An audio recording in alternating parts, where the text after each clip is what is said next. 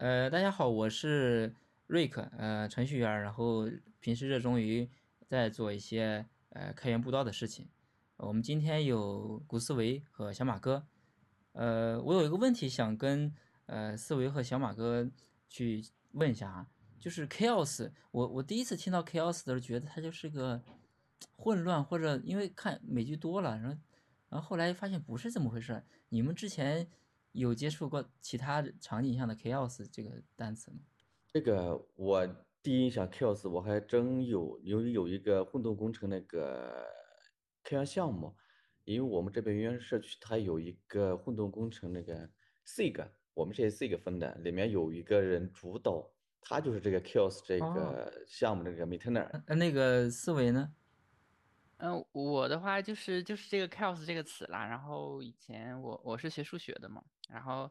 我记得好像有一个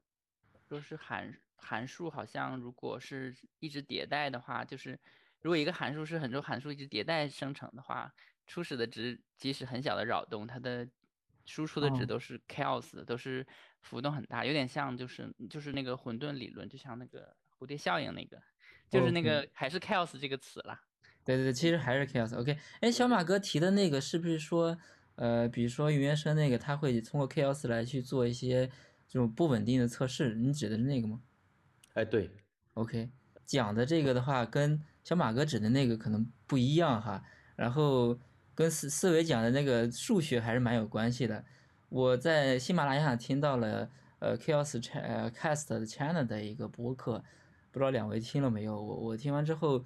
嗯，然后认识他们的主播小雅，小雅是我们今天的一个嘉宾，然后她可以给我们再呃讲一下呃别另外一种 chaos 是长什么样子。哦，我们欢迎一下小雅。啊，大家好，我是小雅。嗯，呃，我是 XLab 的一名成员，啊，是一名学生，然后感觉每天做的就是跟着。王威老师和 Frank 在搞事儿，然后刚刚呃大家说的 chaos 呢，呃其实瑞克提到的这个 chaos cast 的这个 chaos，它是比思维和小马哥说的这个 chaos 再多一个 s，那它其实它的全称是 community health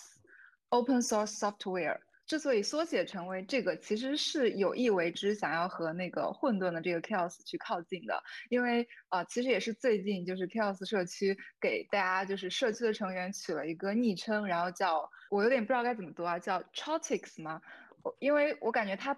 并不是原本就是一个英语，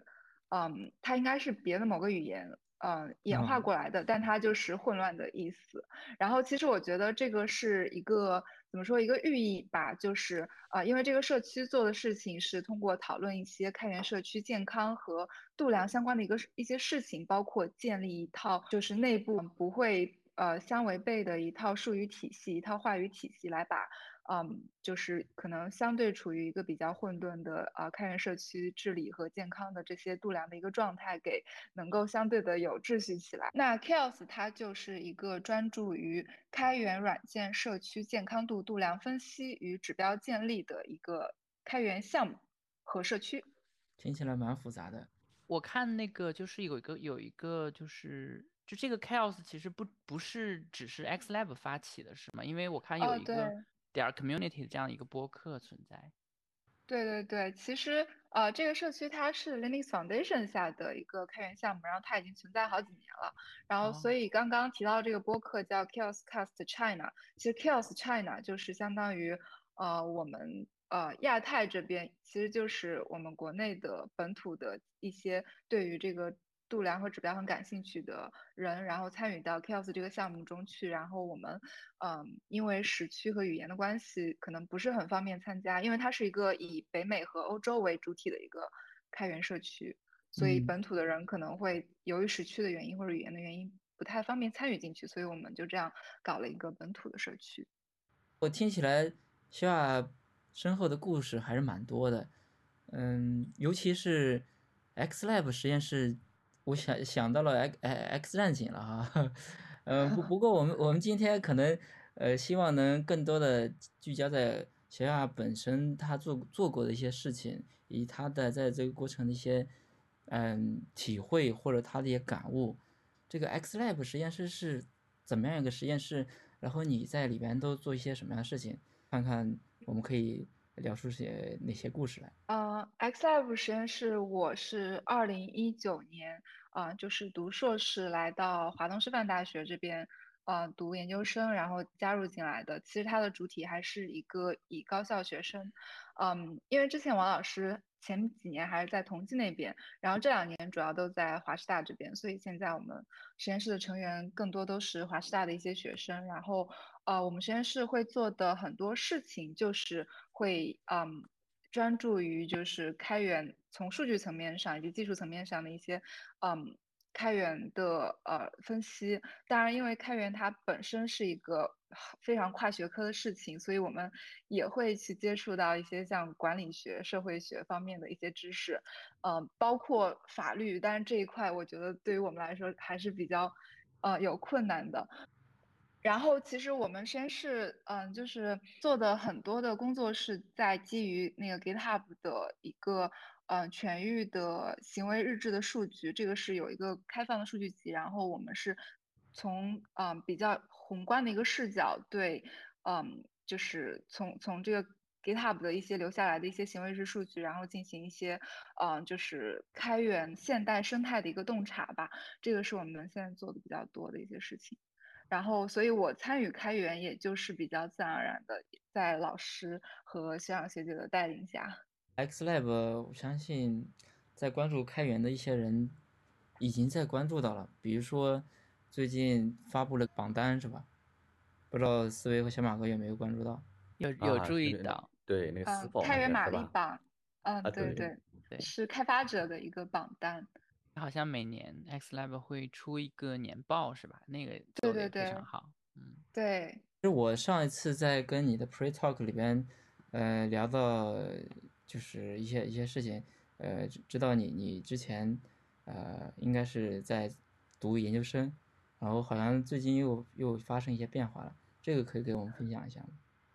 哦，对，呃，是我现在按理已经是研三了，然后因为我们学院是研二和研三的时候都有嗯转博士的名额，然后嗯，我再加上我自身是对呃开源这一块就有比较。高的兴趣，然后我就在上个学期转成了博士，所以现在应该是一名嗯在读博士生。然后我可能想要做的嗯研究的层面还会呃，因为这个我之所以呃会下定。决心做这个是，呃，那个时候读到了几篇就是开源相关的论文，在这之前我其实是不知道原来是可以这样去做，然后这样也是可以发论文的，呃，又就是对我有点可以哪样做呢？就是我还蛮好奇的，对，你之前不知道可以哪样做，然后这个哦，因为我们。嗯，你知道我我们学院就是是呃，其实呃虽然说是叫数据科学与工程，但其实是也是软件工程下的一个二级学科。包括本科本科的时候也是读软件工程。从我身边的同学，我们呃会做的事情基本上就是感觉，如果你不去建个模型，然后把非常。大量海量的数据，嗯，放进去跑一遍，然后得出一些分析结果，就不能算是一个研究工作。所以我们会更多的从大数据的层面来去看一个研究问题，甚至于，呃，即便在开源这个场景下，我包括我身边的一些同学会陷入的一个思维定式，就是先看我们现在有哪些数据，然后再去看我们能够做哪些研究。这其实是一个有点。有点本末倒置的一个方法。然后，呃，我去年读到一篇论文，它是去调研，就是，嗯，它是去研究，嗯，开源，嗯的贡献者，他们在已经开源已经发展二十多年之后，他们现在的动机是什么？然后有没有发生什么变化？然后他做的事情就是，嗯。大概是收集了三百多份问卷和嗯进行了两到三个半结构化的呃那种问题，就是是嗯一个半开放式的问题，就是问你的动机是什么，然后你的动机发生了什么改变，其他的都是一些用那种里克特量表的方式，就是设一些问卷的问题，然后最后得到了一些嗯。嗯，就是这个动机的转变，以及现在是哪些动机的这样一份洞察结果。然后我觉得它的意义就是，嗯，在于这个是一个大家都挺关心的问题。然后他用一套比较成熟的呃是偏社科方式的一个方法论，然后嗯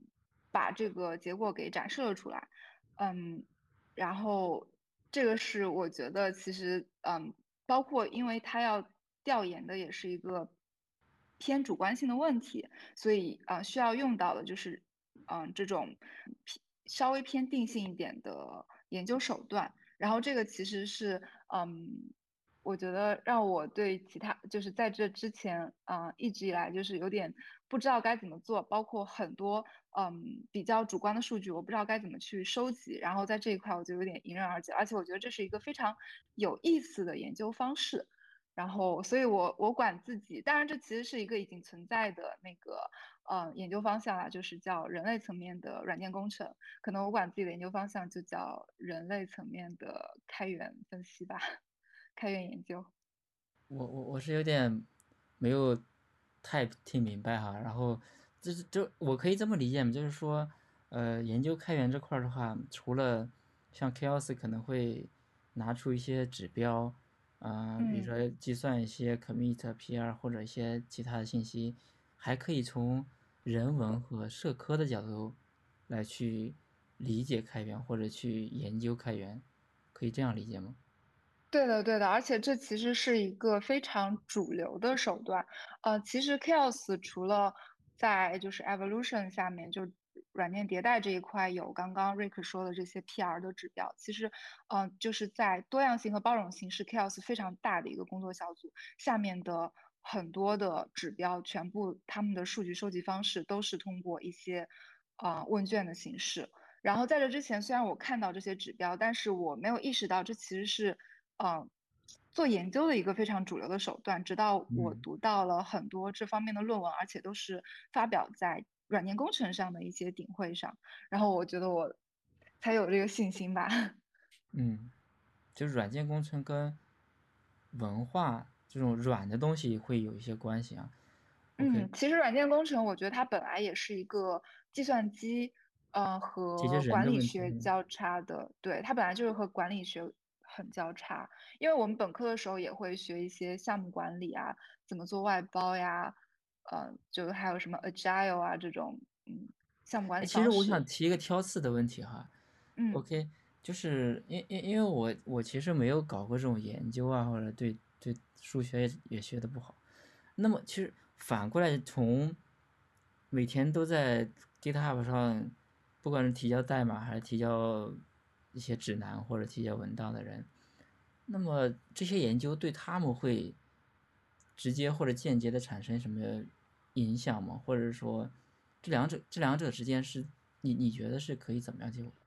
做有一些关联吗？呃，对于在 GitHub 上做贡献的人，其实，嗯，他们所有的行为都是留下了记录的。这一块，其实，在仓库挖掘领域，其实已经做挺多研究。就是他们的一个好，这他他们是在 GitHub 上做做贡献，然后所有的 commit 其实都有记录，然后是可以做分析。比如说你做了多少贡献，都是有迹可循的。但其实一个很大的难点就是。呃，如果我是呃一个呃一个社区经理，然后我主持了一场会议，或者我在某一个 event 上发表了演讲，或者我呃提出了一个很棒的 idea，但这个都是嗯 GitHub 上留不下来的，那我的这些贡献要怎么去追踪？当然这这一块其实我现在也还没想好，但是我觉得可能嗯定性的手段是嗯就是。呃不去完全的依赖于这些已经自动化给我们产生的一些数据，然后，嗯，当然我觉得这个也是要通过自动化是更好的，但但我觉得就是，呃，其实一个很重要的问题就是，有开源社区中有非常多的贡献类型，然后你要能够识别并且能够认可出那些贡献。我觉得就是，嗯，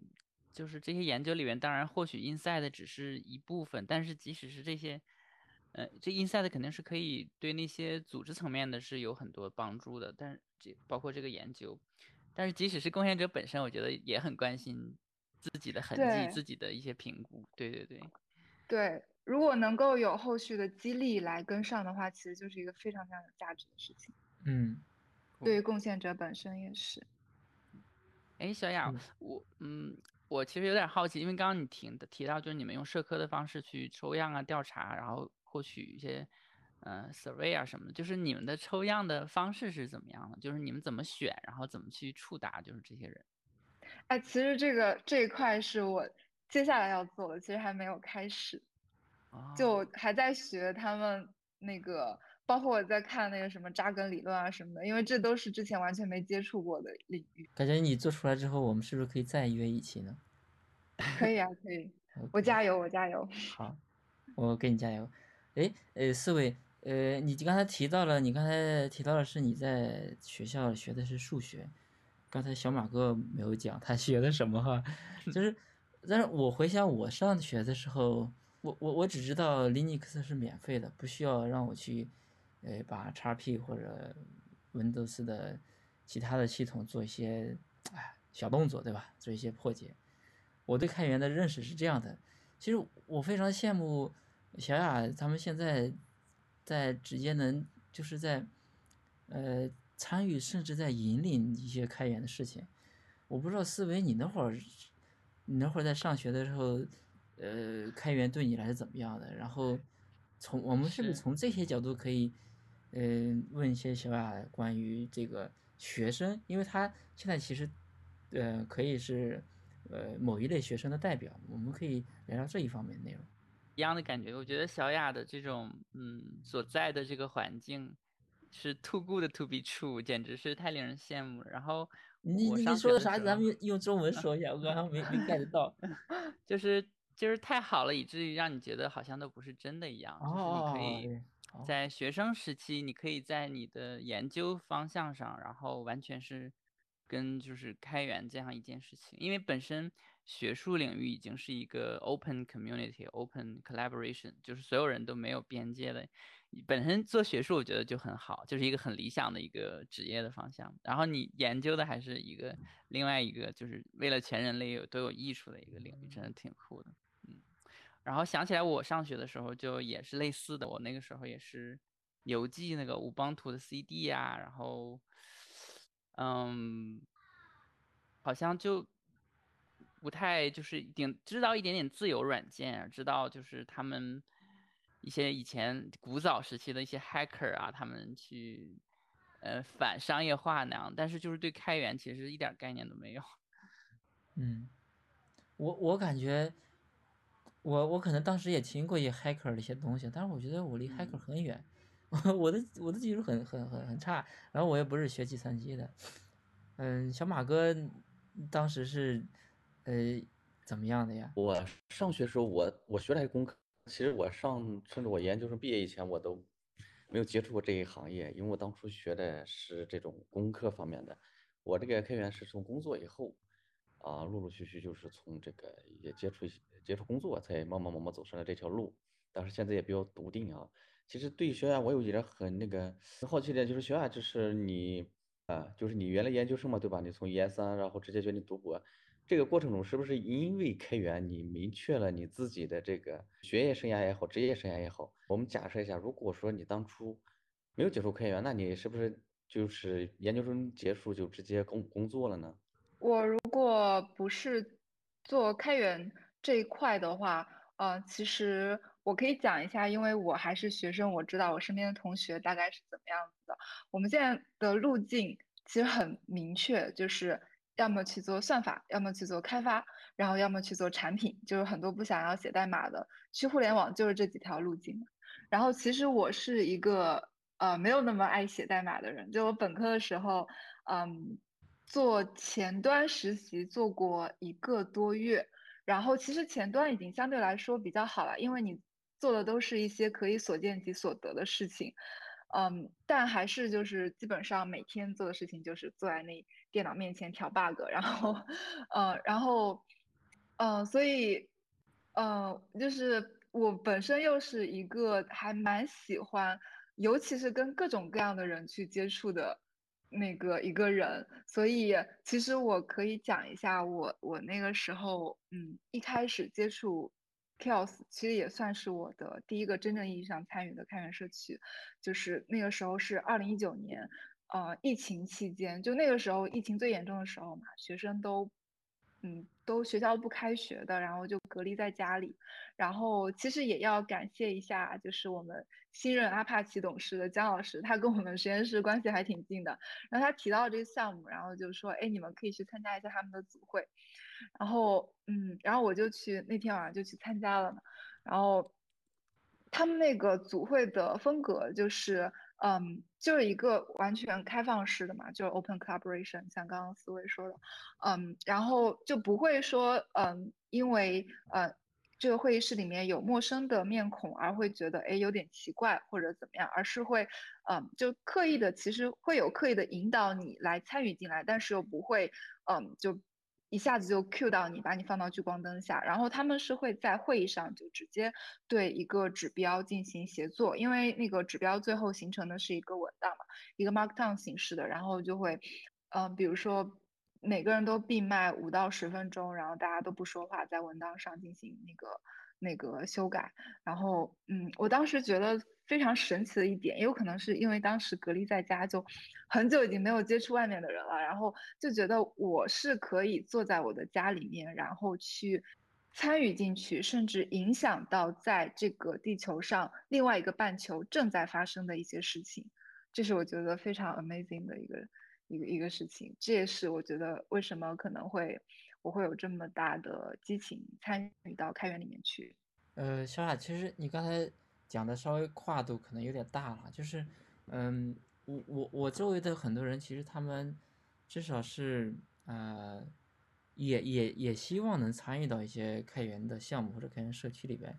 但很多人还没有真正参与进来。我觉得很大的一个原因，他有可能没有找到一个适合他的参与的第一个社区。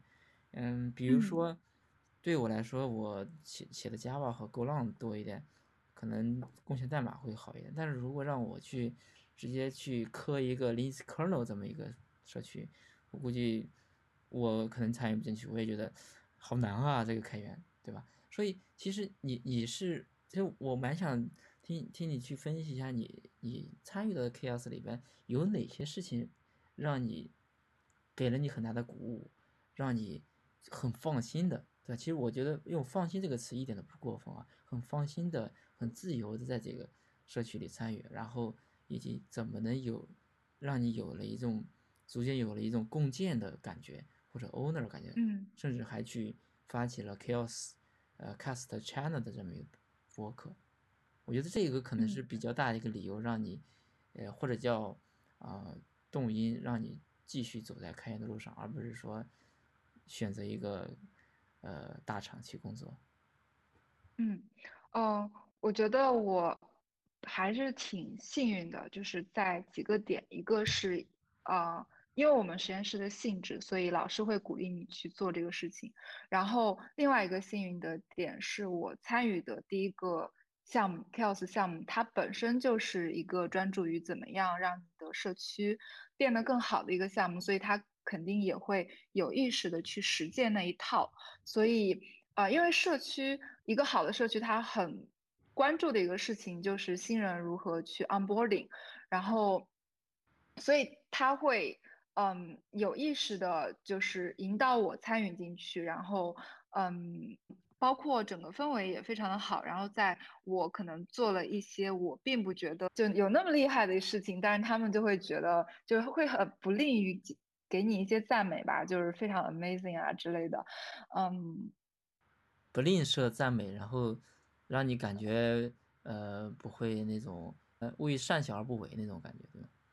对我我可以回忆一下，就是我那个时候作为一个参与开源的新人的一个情情境，就是你会觉得其实哪怕这个社区氛围很好，其实你也会比较谨慎的去迈出第一步，因为你会很害怕。破坏掉了一些可能这个社区它已经建立起来的，但是你并不知道的一些规则。潜规则吗？不是潜规则，就是你会觉得这个社区里面存在他们这些人，而且事实上也是，其实呃很多他们之间都已经互相认识、互相熟悉了，也许他们已经有一套话语体系。你就是你担心你跟他们不惯，但是。然后说出来会很冒失，然后让你不舒服，对吗？心理上会有这样嗯的感，我觉得这个可能是一个有点，呃，呃，还挺难克服的一个新人时候的一个心态。但我觉得还是要鼓励大家去跨跨过这第一步，因为你要是一直都是做一个在边缘的一个 lurker，那可能就很难建立起这个归属感，然后可能慢慢的就也就不再关注了。哎，刚才那个 lurker 是是英文单词吗？嗯，lurker，看课，嗯，嗯。哦，看客是吧？这这个我有体会啊。嗯、我参与的或者组织的一些呃社区的会议上，有很多人就在听听听，他也不会去说话。当然，我也会去尽量的鼓励，嗯、能让鼓有些人可能会去开口去交流互动，确实有一些人还是没有的。哎，那小雅有没有说你一开始也也有这样的哎，就是陌生心理，或者觉得嗯，哎，我就是有些话可能觉得好像可能觉得我说出来也不专业，或者说不懂这个背景，好像说出来也没什么太大的意义，但到最后你还是动起来了，对吧？不管是说呃哪种形式的参与，还是动起来，这块有没有一些小的点，让你觉得放放松了或者放心了？嗯这个我觉得，嗯，就是作为一个学生的话，呃，可以在这个点上更加肆无忌惮一点，就是，嗯，你可以就把自己当做一个小白，然后其实大家也会对学学生会给予更大的包容度。当然，这个小白的意思不是说你就是像一个，伸手党，对对对对，就是嗯这个更贴词，就是。切的一个词。对对对，然后就是你不管什么要求你都要提出来，然后你所有的文档你也都不去看，所有的背景你都不去了解，不是这个意思，而是你可以把你的想法、你的 idea 都更加嗯更加大胆的提出来一点。呃，所以我的理解是不是可以这样的说，嗯、当你有冲有参与的那个冲动之后，其实你根据，嗯、社区已经给到的一些 readme 啊，或者是一些文档的，然后看完之后，你就可以去放心大胆去做了。但犯错其实都会犯错的，都都都有犯错的一个呀。嗯，你你你在这个过程有没有犯过一些错，或者说做的哎，或者漏了一些东西，就是比较尴尬的场景，还还有？记得不记得？我记得我，嗯，就是在刚参与的时候，嗯，就是要去呃提一个 PR，然后他们那个仓库里面是有设那个 DCO 的，然后呃，然后我一把 PR 提上去之后，他就会提醒我那个 DCO 不通过嘛，然后然后也立马是那个 maintainer 就响应了，然后他当然非常的 nice，他就跟你说，呃，谢谢你提这个 PR，但是你可以 fix 一下这个东西嘛？然后我完全不知道 DCO 是什么。贡献的比较那什么友好的跟你一些链接，对吧？对对对，但是这个还是比较困难的一点，就是，呃，我去 Google 或者百度，当时我都查不到 DCO 是什么，就只能靠自己去摸索。然后后来社区有另外一个人，他做的比较好，他就直接告诉你 git 指令，然后就说你现在到这，你接下来要怎么做怎么做。但那个时候那是后来的事情了，然后那个时候我就，嗯，我就只能先把那个 PR 给关掉，因为我就会有一种心理，我觉得那个 maintainer 在等我。我感觉是说，呃，其中一个 maintainer 给了一个菜谱，另外一个更友好的 maintainer 给就把菜也给你了，对吗？对对对，嗯嗯。其实有时候可能对于一个新人来说，然后你跟他说你你能不能 fix 一下这个 D DCO，其实给他施加的是心理压力，而不是呃就是对他贡献不是就没有帮助。其实嗯、呃我记得前段时间好像 Chaos 也在考虑取消这个 DCO 了，就是好像这个东西不是我一个人遇到过这个困难，好像对于挺多人来说，就是这都是一个贡献的一个障碍。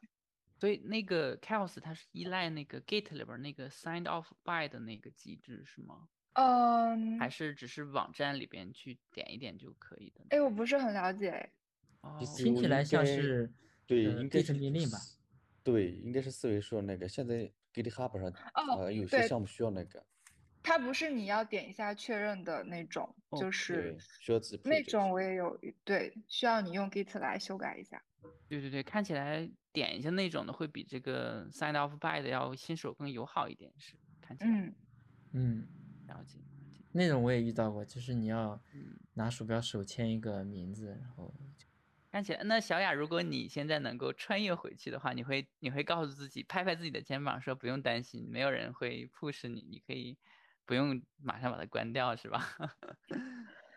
嗯，但我当时还是挺无奈的，因为我就是不知嗯道该怎么 fix 这个问题，然后我查也查不到这个解决方案。是是 OK 是，还是哎挺有画面感。嗯呃，小雅你其实呃，我就是小雅，或者说我们的听众可以去这样想啊，就是说你可以直接更直白一点。你说我我第一次玩这个，我不知道第一次有什么，我我就我什么都不知道，你看能不能给我更更 detail 的一些更详细的信息？其实如果这样的话，嗯、可能会呃你能更快的得到帮助。然后我个人的一个体验的话，作为一个开源项目，它通常不会说是。嗯，就是说，哎，你提了个 PR 啊，必须有三天之内或者五天之内搞定，甚至，对吧？我提我提过一个 PR，基本上都快过了生日了，有一个有一个 PR，这才过了很很长一点时间，所以就是这个这个东西它就放在那儿，然后就没有没有很明显的，但是对于呃提这个 PR 的人来讲，还是就是自己希望能尽快的核掉嘛，这可能是这这么一个情况，大家不会说，哎，你这个怎么挂了这么长时间？那个这种担忧可能是不太需要的。对，这个是个很好的点。其实可能对于新人来说，更好的解决方案是直接问那个 maintainer 说：“你能教我一下怎么 fix 这个东西吗？”可能还是有一点压心理压力，就是不太敢开口去问。就就是我觉得这个是有点难以避免的，新人会处于一个的困境，就是你总觉得自己做的每一步都好像在给别人带来麻烦。当然，这个是我那个时候会有的一一一点心态，我不知道 是不是大家都是这样。但我也我觉得比较好的一点就是说，如果你在一个传统的公司里边，某一些公司啊，比较那种呃等级比较划分的严，然后你去问一个问题，你有可能会得到一个不太友好的表情 或者说回答，对吧？在开源社区里可能不会这样的。还是挺我我遇到的大多数人都还是非常 nice 的。不过呃，我有一次在另外一个项目，就是他们是做了非常多的一套一些字呃文档的教程，然后嗯，就是全部都放在官网的链接上，然后我就去提了个 issue，我说这些东西特别的好，我有没有一个嗯可以下载的地方？然后嗯，他就是，然后很快就有人回复说，嗯。那个所有的东西都整合在另外一个，然后他就给了我另外一个链接，然后那个东西还是其实是不能下载的，但他立马当时就关了那个艺术，然后当时就会呃给我一种我好像提了一个不是很应该去提的问题，因为他那个关艺术的速度实在太快了。这个嗯点也蛮蛮好的，嗯，确实，有的时候有的人的性格就是急性子啊，或者怎么的，他其实 会让人感觉到一种嗯、傲慢或者是 侵犯性的一些体验，是吧？哎，对对对，这个是我我想说的一点，就是是开源可能，嗯的一个协作上的非常大的障碍，就是完全是，嗯在线协作，然后你不知道在另外电脑另外一端和你在产生交互的那个人，他到底是个怎样子的人，然后你通过这些，比如说是一些表情啊，或者说一些，嗯，电脑上敲出来的语言，你在屏幕上读到的语言，你不知道他的实际语气是什么样子的，你都不知道一句话它到底是有没有恶意，或者说它究竟是在鼓励你还是在讽刺你。嗯，这个确实，而尤其是不太容易读出来，确实。对，而且尤其是，嗯，就是在隔着一个语言的话，就更是，就好，比如说，我记得我之前有好像是《捕蛇者说》里边听到，嗯，好像是 Like 九 M，他在他在美国的 Google，然后他几个同事是来自不同的母语，好像，呃，中国母语的和那个西班牙母语的，他们就觉得 I'm not sure of 什么什么什么，好像就是有的人会把它理解为就是呃我真的不知道，有的人会把它理解为 negative，反正就是确实会有很多很多嗯 这种情况。对，嗯嗯。对，其实我我也遇到过，在 Jenkins 社区里边，嗯，有有呃，就是总体还是比较 friendly 友好的。然后其中有有一位，他就他的 review 过程中，嗯，会他的指出来东西比较犀利，然后你你就是能比较明显的感觉到他他他的这个表述比较犀利的，然后有有有任何小问题，他都给你全部指出来了。就是这个让我感觉有一点不舒服，但是我让让我感觉很舒服的一个点是，他不不是不光是说指指出你这个有问题，他会给你个链接，就你看完那个链接会让你心心服口服，就是你不舒服也不舒服的心服口服，这这这是一种，还有还有一些人他会非常的热情，非常他会主动的主动的去帮你，甚至会去跟你去去去聊呀，或者什么，或者说。呃，社区有些活动，就哎，你要不要作为分享啊什么？其实这些人都会有的，但是，但是我总体上还没有遇到过不那什么，但是确实还有还有一个情况是就不理你，就反正有些他不想要我做，在有一个项目里做中国的贡献，他可能觉得我翻译的不好还是什么，反正就就不理，这也有，其实都有的，但我感觉总体来说，嗯，其实不用太想这个，就是。呃，情绪化的东西，情绪化的东西不用太有，对吧？就是你，你给他提一个 PR，他接了就就不接了，接了不接就不接嘛。但但大部分人遇到的还是就事论事的。对，小小雅这个也让我想到，就因为我我也是之前有非常跟小雅一样的心境，就是因为我也是比较害羞或社恐的人，所以 有的时候会有这种想。但是其实给我们的启示，如果给新的同学或者。刚接触开源同学的启示，可能就是不要太在意别人给你产生的那个就是不好的感受，可能会比较好。然后我就想起来，好像上个礼拜就 Hacker News 上有一篇冲到挺靠前的文章，就是给比较 shy 的 engineer 怎么样去 connecting 到开源社区的一个文章。一会儿我可以把它放在 show notes 里面，然后我觉得好好，大家也可以看一下。对，其实我个人的还有一个就是经验，就是说。我们没必要想那么多感性的东西，我就是提了个 P.R.，我又不是写了一篇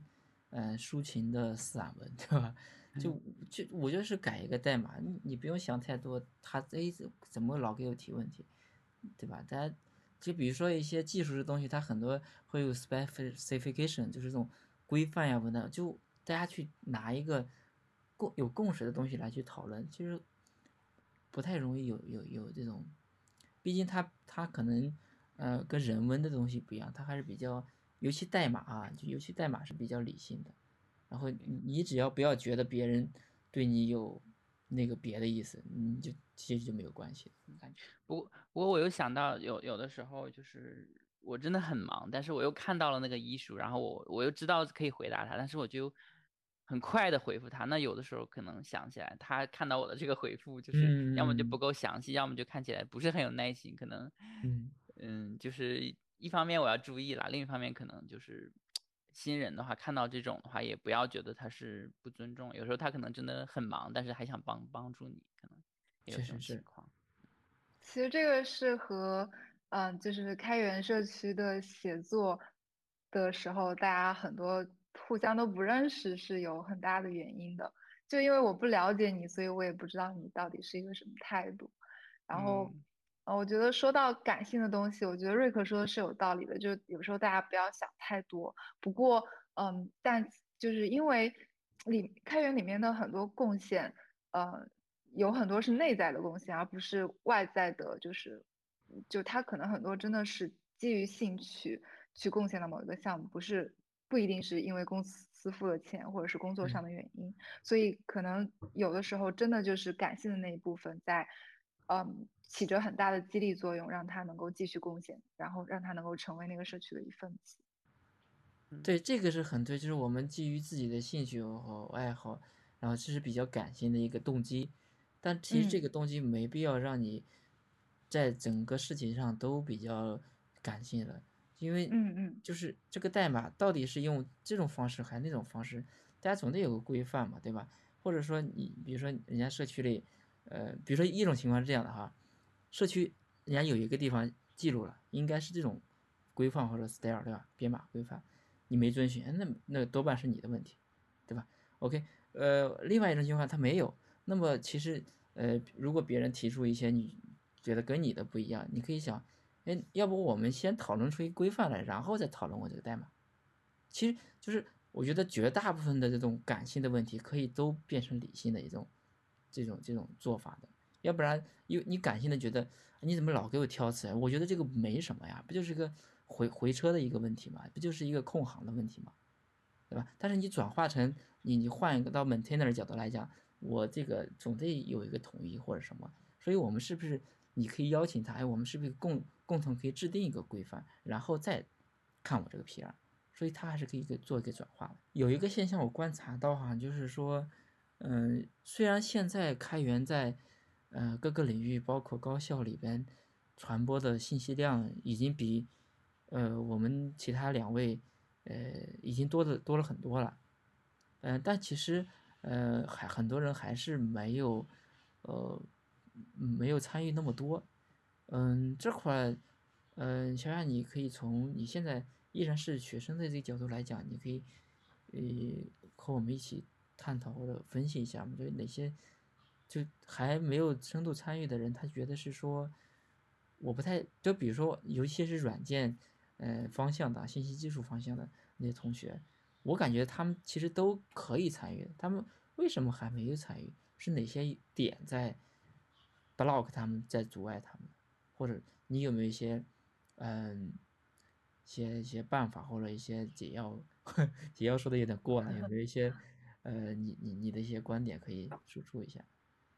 嗯，其实就我现在所在的环境看到，嗯，因为每一年现在国内有就是类似 GSOC 的那个 Summer 二零二一，然后我们实验室是可有很多同学都会去参与，有些是申请，有些是甚至做导师。然后我通过这个，其实我也看到了很多高校的学生，嗯，就是挺多参与开源的。当然，有可能也许从宏观角度不一定对，就是更多的计算，哪怕是计算机专业的同学，他们也是不怎么参与到开源的。啊，我觉得是，嗯，可能一个是我们前面谈到的，就是，呃，像我作为新人，我们作为新人都会有的一种。心理上的层面，就是觉得，呃，你在除了做贡献之外，你可能还要跟人打交道，然后，嗯嗯，学计算机专业的可能一些很多学生都比较害羞，然后还有一个，我觉得就是像三八二零二一，嗯，包括很多呃一些开源项目会有那种赏金计划，嗯，就是这种激励是非常重要的一个原因，就是其实学生。嗯嗯，哪怕包括我自己都是想的很简单，就是，嗯，做这个事情，嗯，我就他会考虑到以后自己的整个职业规划是怎样子的。我我在上一期的那个节目里边，嗯，跟那个呃鞠志远同学聊的话，其实，呃，我不知道现在的学生是不是这样的，嗯，反正我上学那会儿，很多人会考虑去，呃，找一个兼职，对吧？或者说做。软件的，哎，我去接个私活，那那个钱钱来的更快啊，或者更有感觉啊。就你来说，找一个私活儿，或者是在深度参与开源社区，没有任何的经济来源，你你是怎么看的呀？可能说的比较，呃，可能对于学生来说，呃，还是会先思考面包。嗯，会思考面包。但是你为你你你为什么没思考面包呢？呃，其实我我也有面包啊，就是我这是我觉得现在嗯整个国内的开源环境都特别好的一点，包括我就接触到很多很多的，我能够看到很多的一些招实习的岗位都是嗯就是企业的一些开源项目，嗯他们招的就是开源实习，然后包括我前面提到的像那种嗯就是开源。就是像 GSOC 这种，对 GSOC 还有 Summer，就是中国的那个，好像都是有有一些钱，对对对，也是有钱的。不过那个好像比私活要小一点，就面包要小一点。但是从我我个人的角度，我会觉得就是比私活就是能够获得东西多太多了。呃，因为我我没有那个。我我没有接过私活，所以 我只能说，呃，我现在接触到的去开源里面实习，然后呃去参与贡献开源，我我是学到了很多很多东西，而这个成长是不光是你可能在啊、就是我觉得它是全方位的一个成长，你还认识嗯了很多很有意思的人，然后自己的能力也有提升，而且我可以认识到，嗯，各种各样的人，有有印度的，有尼日利亚的，我觉得特别特别有意思。嗯，哎，我我有个问题啊，就是，呃，那那么你在读博和就业之间肯定做过一些选择啊。我相信这嗯个，我猜这个过程中有可能你接到过一些 offer，有这样的情况吗？我去年，嗯，其实我去年去找的时候，呃，最后的 offer 它不是跟开源相关的，它是 VMware 的一个项目经理啊，的岗位。，OK，这个是我确确实实现在，呃，至少在去年秋招的时候，我看到的一个情况。因为那个时候我是很想找，嗯、跟开源相关的岗位，呃，然后，但是如果不是跟开发相关的话，因为开发的话，其实很多公司也不在于开源不开源了嘛，嗯，就是会有那种，比如说开源社区运营之类的，其实它都是对应届生不开放的，哦哦，明白。对。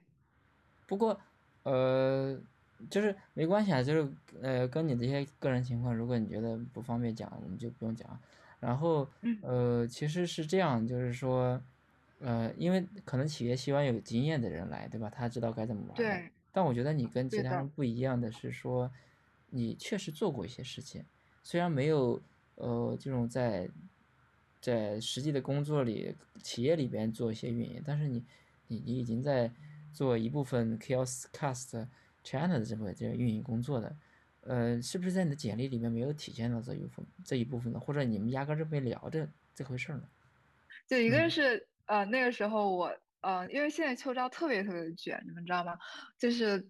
其实从现在开始，我们下一届已经又开始找秋招的实习，先实习，然后实习之后转正，然后这样一批已经 headcount 没了，然后接下来就到七八月份就开始秋招的提前批，然后再秋招，然后我去年因为差不多六七月份就开始纠结，接下来是要读博还是要工作嘛，然后结果后来我七八月份的时候再去搞一篇论文。然后等我九月份开始投的时候，嗯，其实我我能够去投，我还是一个应届生身份，就我能够投的要么就是产品经理，要么就是开发，要么就是哦还有运营，就互联网就是这给应届生开放就是这几类岗位。然后去年倒也确实就是当时在当时在腾讯的那个谭谭忠义老师，我不知道你们，就是就我当时是在 Boss 直聘上，然后看到了一个那个。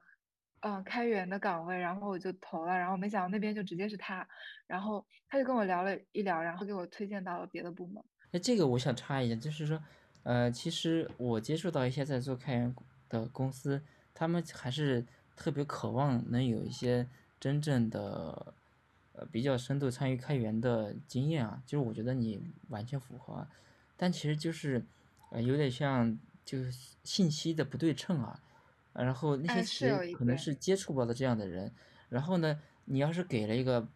就对你不了解的人，对吧？呃，那个用人单位或者 HR，他他可能也也简单看一下，啊好像没什么关系啊，对吧？他就不联系，这这很正常的。所以我觉得这是属于信息差啊。其实后来，呃，我去年也没有投几个公司，就后面就都在准备那个转博考试了。是还是嗯得推荐会好一些。他对投的话是确实，嗯其实我相信，如果那个时候我，嗯，就是把精力全部都花在找工作上的话，应该也是没问题。嗯嗯，就是我觉得开源还是有很很大帮助的。我觉得你在开在源社区一定是。跟王老师他们 Frank 的一一起玩这个，简直太幸福了，太幸福了。这个其实我也觉得挺幸运的，而且我就接触到好多开源社区的朋友，他们嗯都会说好想来王老师这儿读书。嗯，我我实在学习太差了，要不然我也想去。所以其实我们的就是这个开源面对面的另外一个系列是关于岗位的嘛。其实这也是我观察到一个现象，我们通过 JD 对吧，呃，工作的一些简介和其实你你能 get 到信息不是很多，对他那个岗位的呃立体没有立体度啊，这个公司也一样，其实反过来也是一样的啊。我们嗯，这个希望这样的话能能打通，就是更好的打通，当然不可能全通了，就是开源这块还是还是我觉得还蛮好的。接下来呢，接下来你有没有考虑过？呃，自己在开源的路上，因为我们主题是开源啊，就是你个人其他的，呃，你想讲一下，OK 啊？我们重点想去，就你在开源上想怎么走呢？也许说，我们听到今天节目的这个学生，高校学生，他可能对他们会有一些借鉴，或者你有没有对他们想，嗯，说的一些话呢？呃，其实现在对我来说。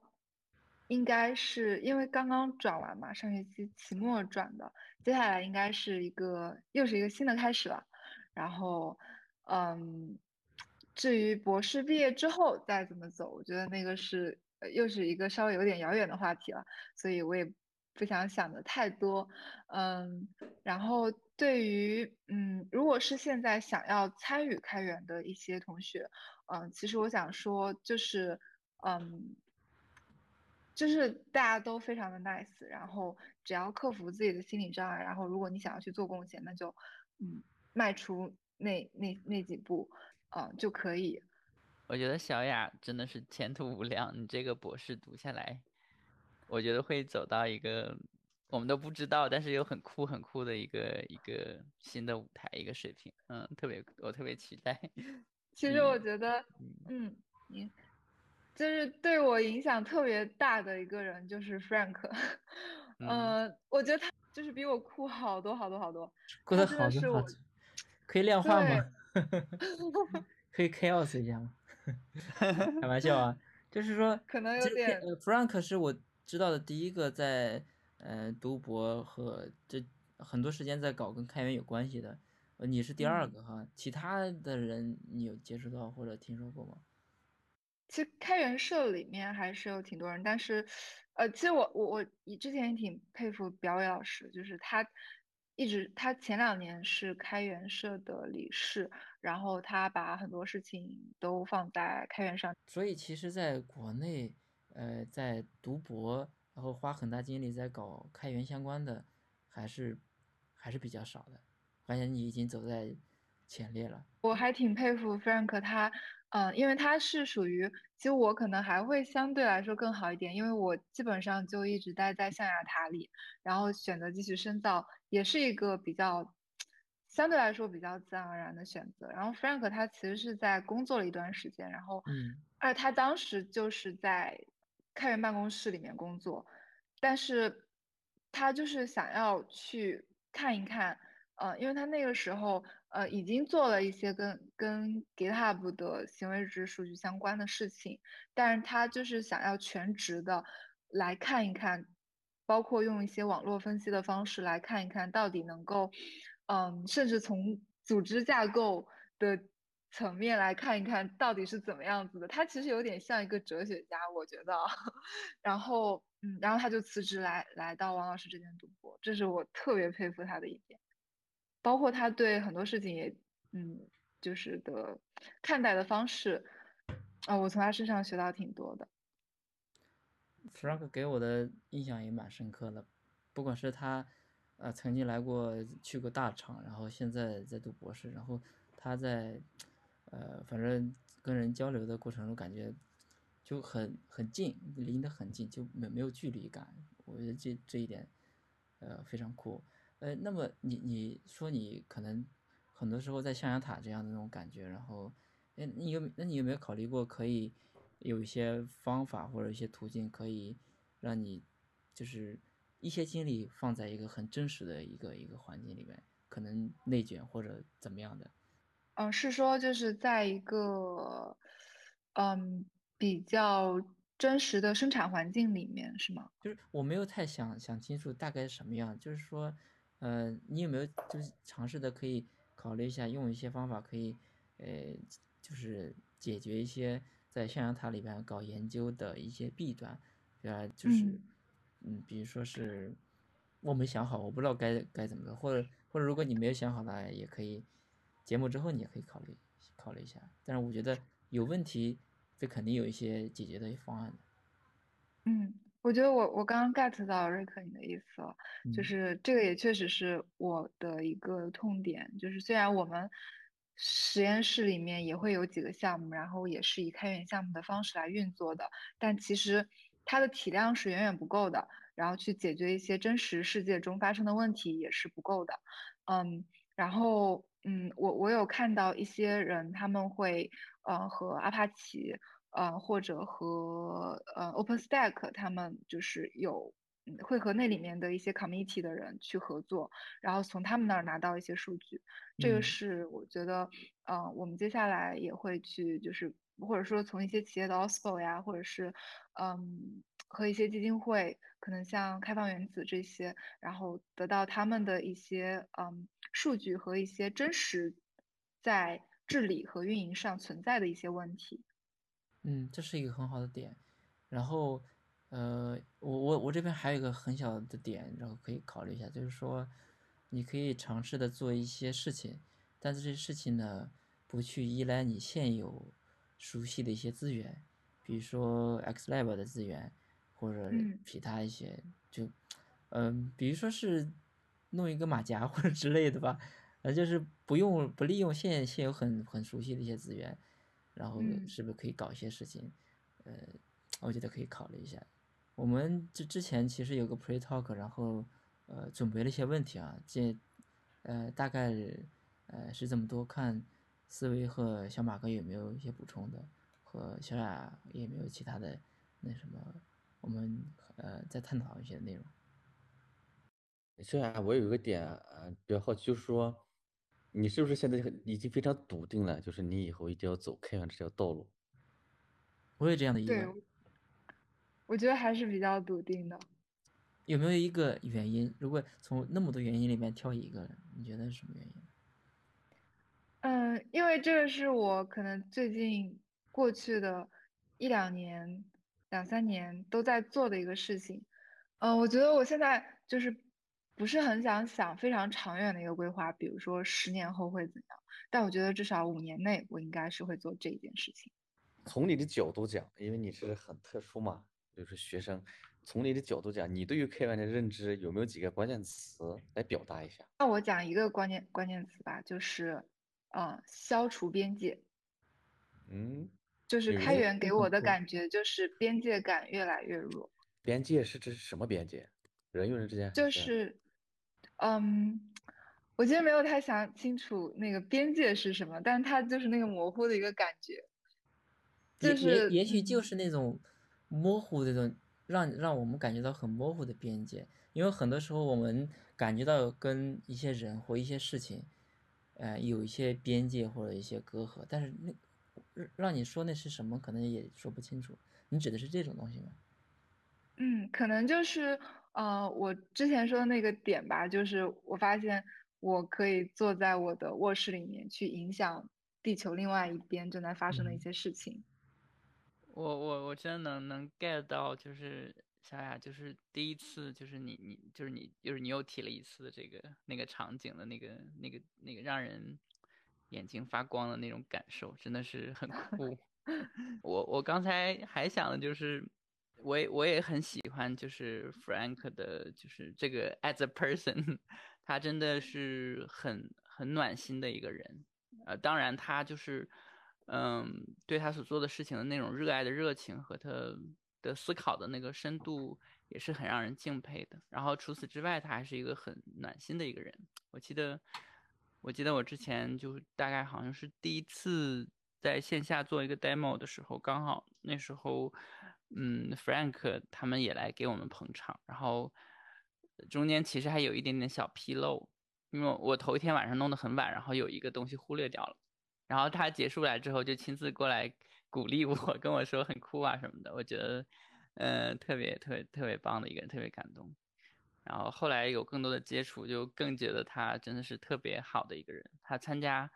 我记得参加那个 Hackathon 的时候，他做的东西特别特别棒。然后我们都觉得他应该拿一个大奖，结果最后可能投票的机制啊什么的，他没有拿奖，但是他依然个怎么热心的那种感觉，就特别酷的一个人。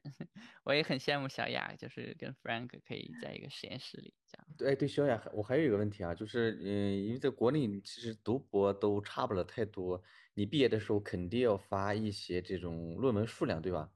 可能不同学校有这种等级，呃，什么 CI 呀、SCI 这种级别的，就是因为开源太特殊了，它有没有这嗯种级别的期刊？比如说你想有哎有啊，有，就是我之前说的那些，都是发在像 ICSE、呃 CSCW，都是一些软工啊方面的很很顶顶级的会议。明白了，就是目嗯前只是把开源就是规划到软件工程这个里面去了，对吧？哦，对的，对的。对，Frank 点了很多赞，然后其实思维提到一个点，我觉得也非常好，就是说，呃，我们在参与开源的过程中，嗯、一定不要吝啬大家对其他人的鼓励和其他人的一些一些肯定，一定不要吝啬。可能觉得你如果这一些很小的事情或者在大也不要也不要吝啬，你你的一个很小的鼓励，可能对他来说。真的是他能，